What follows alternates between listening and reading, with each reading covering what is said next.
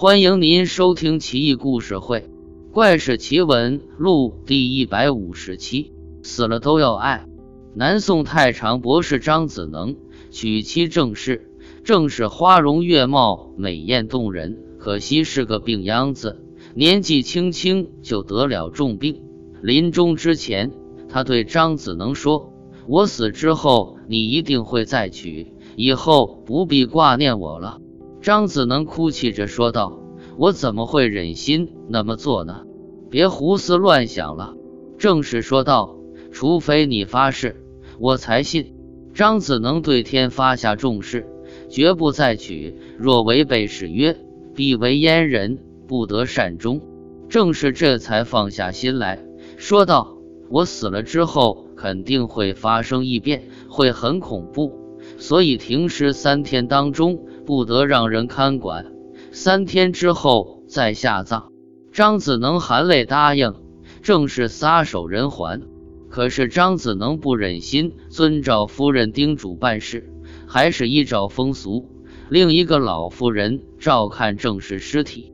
老妇人看惯尸体了，也丝毫不以为意，就睡在郑氏尸体旁边。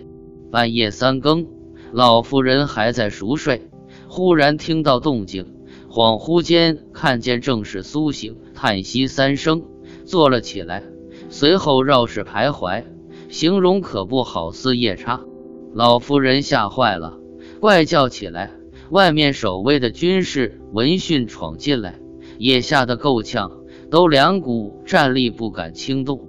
那夜叉好像没看见人似的，到处查看。家里上下很细致的绕行一百圈才回来，躺回停尸房恢复常态。过了好久，家人才进屋查看，发现郑氏已恢复旧貌，这才匆忙入殓下葬。三年之后，张子能升任大司成，也算得上春风得意。右丞相郑寻人想招他为婿。但张子能一直惦记和王妻发过的誓约，迟迟不敢答应。郑寻人当时正蒙皇帝恩宠，便请皇帝下诏赐婚。张子能见圣旨一下，也是无可奈何。成婚当晚，皇帝赐给张珍珠杖，价值五十万钱，可谓恩宠有加。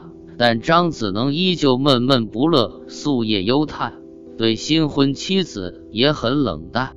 不久后，张子能在书房午睡，朦朦胧胧之间，见郑氏从窗外飘然而入，指着张子能就骂道：“以前你是怎么说的？如今这么快违背誓约，你知道吗？灾祸不远了！”说着说着，就冲上来一记猴子偷桃。张子能只觉下身痛不可当，怪叫一声。郑氏已不见踪影，下人闻声而至，四处查看，却什么都没看见。